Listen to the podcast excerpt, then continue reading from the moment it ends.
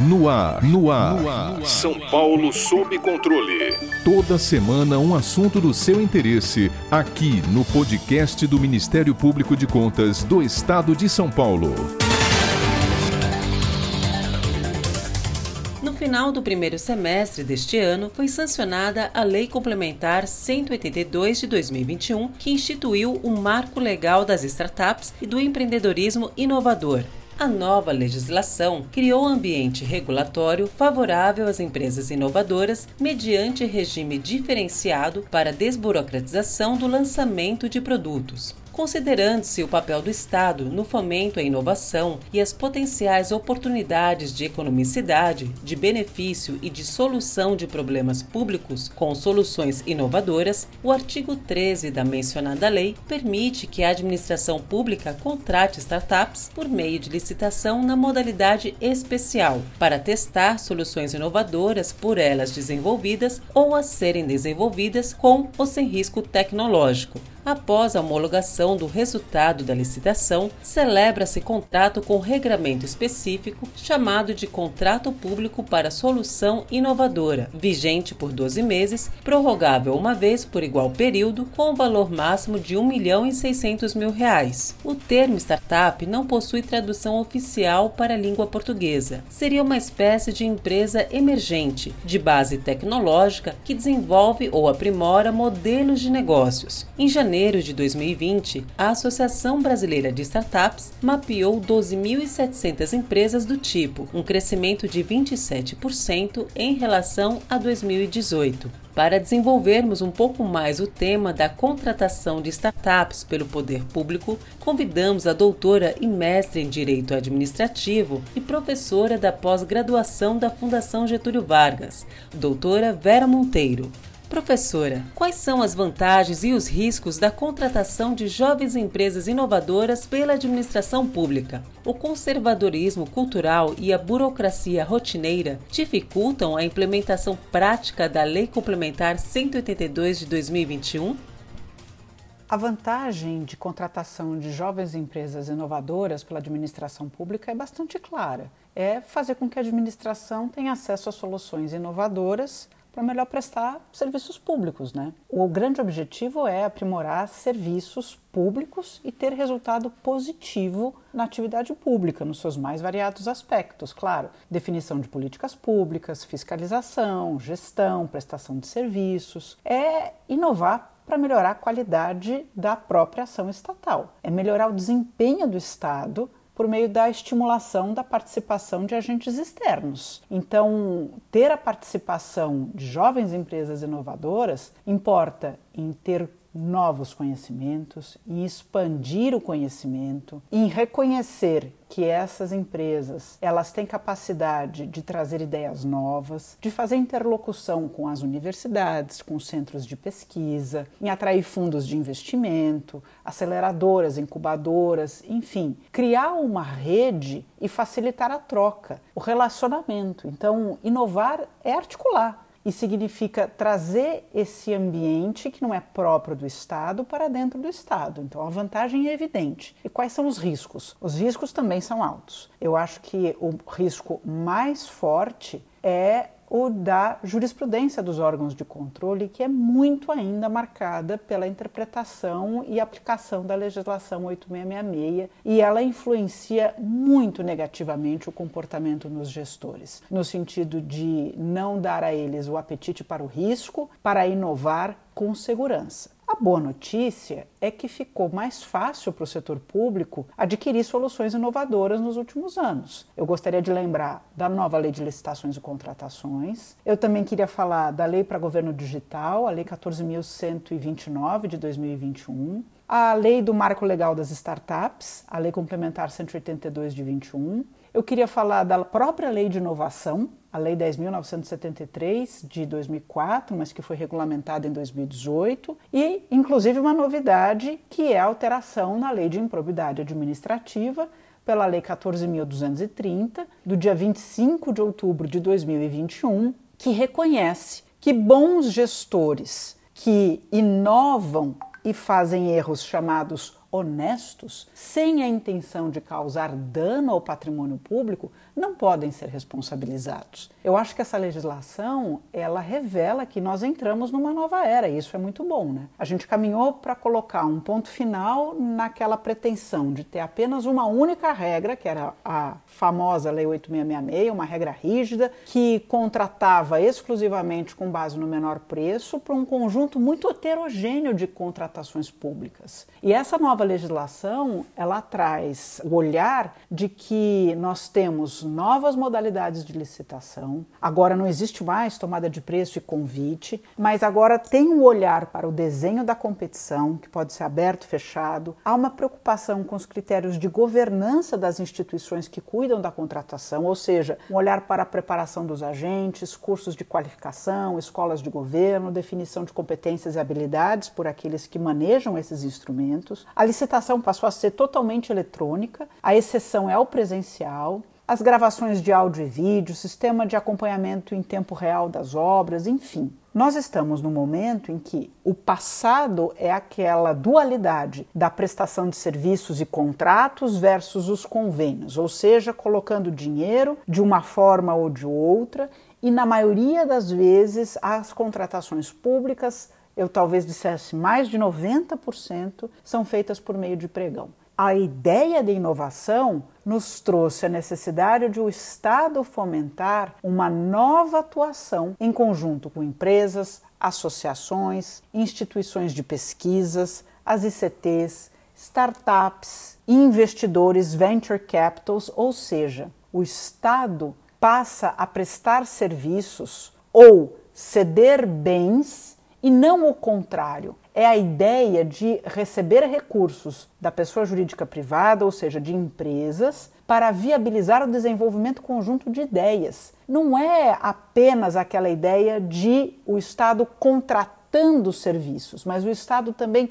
prestando os serviços muito ligados às suas instituições de pesquisas e fazendo essa troca com o mercado. Acho que hoje é bastante claro que não temos uma falta de lei. O que temos é uma dificuldade de aplicar as leis existentes. Então, qual é o grande risco? Ainda é o risco de conviver com a dúvida, de conviver com o fracasso. Ainda que a legislação hoje ela já permita e coloque luz ao fato de que o gestor público precisa testar. O gestor público pode e deve fazer projetos piloto. Se errar, isso faz parte do experimento. O desafio é que nós precisamos incorporar a ideia de que inovações não são desvios necessariamente. Aliás, a gente precisa ter cada vez mais, quando pensamos em inovação com a administração pública, pensar de maneira diferente. Ao invés de sabermos o que queremos e irmos direto àquele modo de contratação tradicional e buscar uma licitação, o que a gente precisa evoluir é na identificação dos problemas e não necessariamente buscar nas caixinhas das contratações tais quais elas foram pensadas no passado. Vamos pensar nos problemas e vamos levar essa ideia para que o mercado nos ofereça as melhores ideias e as melhores propostas para inovar com relação ao problema previamente colocado. Professora, em 2018, a empresa de saneamento básico do estado de São Paulo realizou chamada pública para selecionar projetos inovadores que apresentassem soluções para melhoria do serviço ao cliente e gestão interna. Os selecionados celebrariam com a Sabesp um termo de cooperação para testarem seus projetos dentro da própria empresa.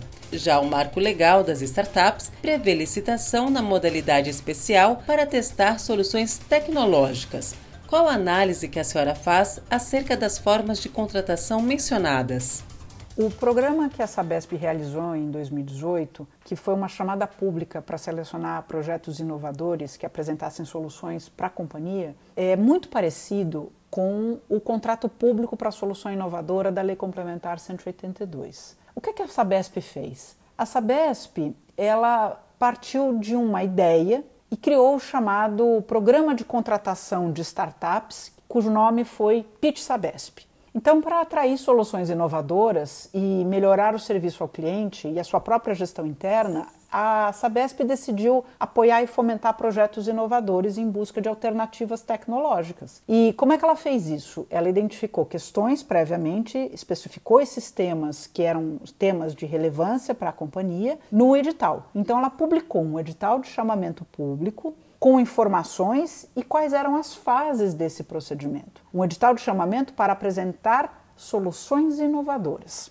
Então, o edital trouxe uma lista de temas que eram de interesses da companhia, por exemplo, a redução de perdas. Identificou, na verdade, 27 desafios que a companhia então enfrentava nas suas mais referidas áreas e acabou recebendo quase 600 inscrições. O procedimento teve duas fases. Numa primeira fase, a comissão analisou as soluções propostas e atribuiu os pontos para cada uma das participantes a partir de critérios estabelecidos no edital. E ela envolvia uma análise da solução apresentada e ainda ainda a aderência da solução com o desafio proposto no edital, indicando se a maturidade da proposta era boa, se o modelo de negócio ele era viável, se havia viabilidade técnica naquilo que foi proposto e ainda considerava a experiência profissional e a experiência acadêmica do proponente. No final, 15 finalistas foram identificados e que fizeram uma apresentação num evento público, esse sim chamado de Pitch Sabesp, para exibir a sua solução para uma banca examinadora da qual inclusive eu fiz parte. E nesse dia, cada um dos finalistas fez uma exposição, responderam a perguntas e o resultado da banca foi submetido à diretoria da companhia e aí decidiu se seguiria em frente com relação à contratação dessas soluções inovadoras. E como é que se deu essa chamada contratação? O que a Sabesp fez foi permitir que cada um desses selecionados celebrasse um chamado termo de cooperação, e nesse termo de cooperação foram estabelecidas regras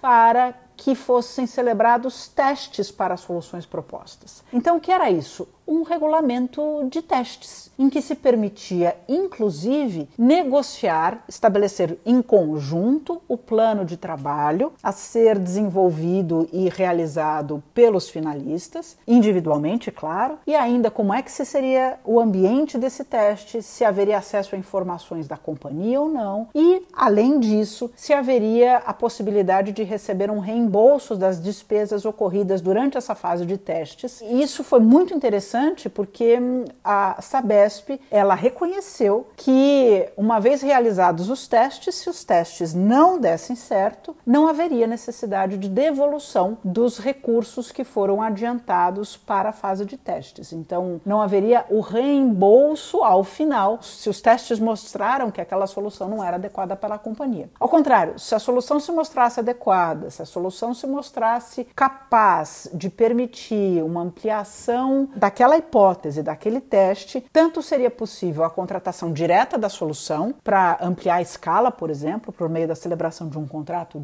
de forma direta, e se fosse a hipótese, também seria possível decidir pela realização de um processo competitivo para a compra do produto ou a contratação do serviço. O importante é que essa ideia do teste, da experimentação que a Sabesp implementou, ela fez com base na lei das estatais e na possibilidade de ter um regulamento próprio de licitações. Então foi com base no seu artigo 213 do seu regulamento que ela implementou essa ideia do chamado edital de chamamento público. Ela poderia ter feito isso com base no novo marco legal das startups? Poderia, mas se ela fizesse isso com base no novo marco legal das startups, lembrando que ele é de 2021 e essa ideia da Sabesp ela já existe desde 2018, mas ainda que ele já existisse à época, temos uma diferença. No caso do marco legal das startups e do contrato que foi previsto no marco legal, que é o chamado contrato público para a solução inovadora, a hipótese é de uma licitação, ao contrário do que foi feito no caso do Pitch Sabesp, em que existe uma contratação direta para a realização de testes e experimentação. Quando encerrado o contrato público para a solução inovadora com a startup, o artigo 15 da Lei Complementar 182 de 2021 autoriza ao administrador público celebrar com a mesma contratada, sem licitação, contrato para fornecimento do objeto testado com vigência de até 24 meses, prorrogável pelo mesmo período. Tal premissa pode corresponder à hipótese de dispensa de licitação, onde requisitos específicos devem ser observados. Professora, quais suas impressões sobre o referido artigo e como preservar a segurança jurídica e a confiança do gestor público diante da pluralidade de diplomas normativos licitatórios e modelagens contratuais.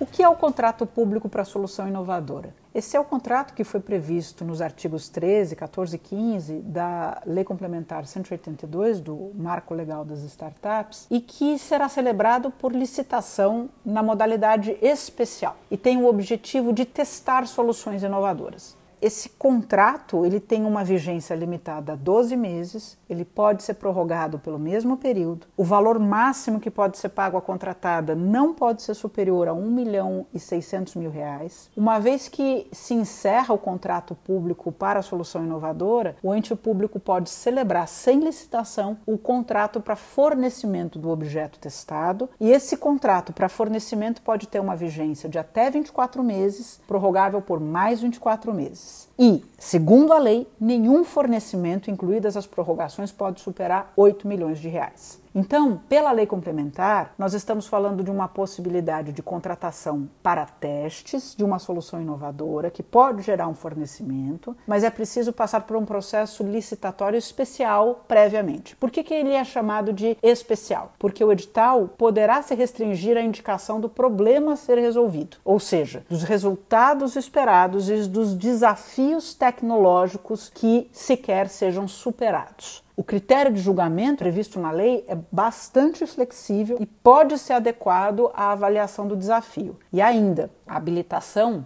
lembrando que esse é um aspecto importante, ela pode ser dispensada e caberá ao edital fazer essa definição. Então eu gosto muito desta solução do artigo 15 da Lei Complementar 182, porque a legislação incorpora a ideia do experimentalismo. Mas eu não gosto da ideia de que eu precise licitar para fazer o teste. E este aspecto da legislação é que eu acho ruim. Por que, que essa solução da lei complementar é melhor que a do regulamento da Sabesp, que a gente viu há pouco, que previu o chamado chamamento público e o termo de cooperação para testar a inovação de cunho tecnológico? Por que a gente precisa de uma lei para regular isso? Por que, que a ideia da Sabesp não é suficiente? A minha hipótese é porque nós ainda acreditamos que a lei, no seu sentido estrito, ela é capaz de prevenir corrupção. Eu tenho a impressão de que essa é uma hipótese que nós já testamos e nós já provamos que ela não é real, no sentido de que a Lei 8666, com todo o seu detalhamento, ela nunca foi capaz de impedir por si só a corrupção. É uma estratégia que tem falhado. E mais do que isso, a exigência de muitas etapas, de muitas regras em legislação, acaba aumentando a desconfiança e reduzindo a discricionariedade administrativa, ou seja, não estimula o gestor honesto que quer testar e quer inovar. A lei, gente, não tem valor mágico. O que é preciso é implementar e fazer a gestão do processo de compra. Qual é o caminho evidente? Exigir motivação na decisão, que deve ser sempre pautada por critérios adequados ao mercado das startups de inovação. E tem um erro ainda nessa ideia da Lei Complementar 182, ou na verdade tem um grande risco, que é atrair a Lei 8666, ou agora a Lei 14.133, para esse ambiente de contratação de inovação. Isso é muito perigoso. Lembrando, gente, que a administração pública ela tem muita liberdade para contratar de maneira direta inovação, desde que ela estabeleça um procedimento detalhado próprio para justificar a escolha do contratado. A contratação de inovação não é sinônimo de contratação sem licitação. Esse é um dos caminhos, mas esse caminho não pode ser excluído. Então vamos lá. É eficiente fixar em lei um dado procedimento licitatório ou esse novo tipo contratual para que a administração pública ela efetivamente esteja apta a contratar a inovação? Será que isso realmente ajuda? Eu temo que essa solução trazida pelo nosso direito positivo, ela vá sempre na linha de que precisamos de mais lei, precisamos de mais lei para regular os procedimentos licitatórios. E a gente acaba esquecendo que o mais eficiente, ao invés da gente ir por esse caminho, é buscar sempre qualificação e permitir que aquele que executa as contratações públicas seja qualificado, que tenha carreiras próprias, que propiciem a especialização em inovação e gestão pública. Este é o caminho para que a administração pública ela consiga dialogar e conversar com o mercado. Não se pode contratar inovação dentro de um gabinete. É preciso dialogar, é preciso conversar, é preciso conhecer o que está do outro lado do balcão. Contratar inovação como se nós estivéssemos contratando algo que é de prateleira e pensar no processo licitatório da maneira como se nós estivéssemos olhando para o retrovisor e pensando com a lógica da 8666 é um grande equívoco. Mas se a gente olhar para a Lei Complementar 182 e aplicar inclusive as boas ideias que vieram na Lei 14.133, quem sabe a gente consegue a partir disso ter uma boa solução para a contratação de inovação na administração pública. Para ficar por dentro de outras notícias do Ministério Público de Contas de São Paulo, siga-nos nas redes sociais ou acesse o site www.mpc.sp.gov.br.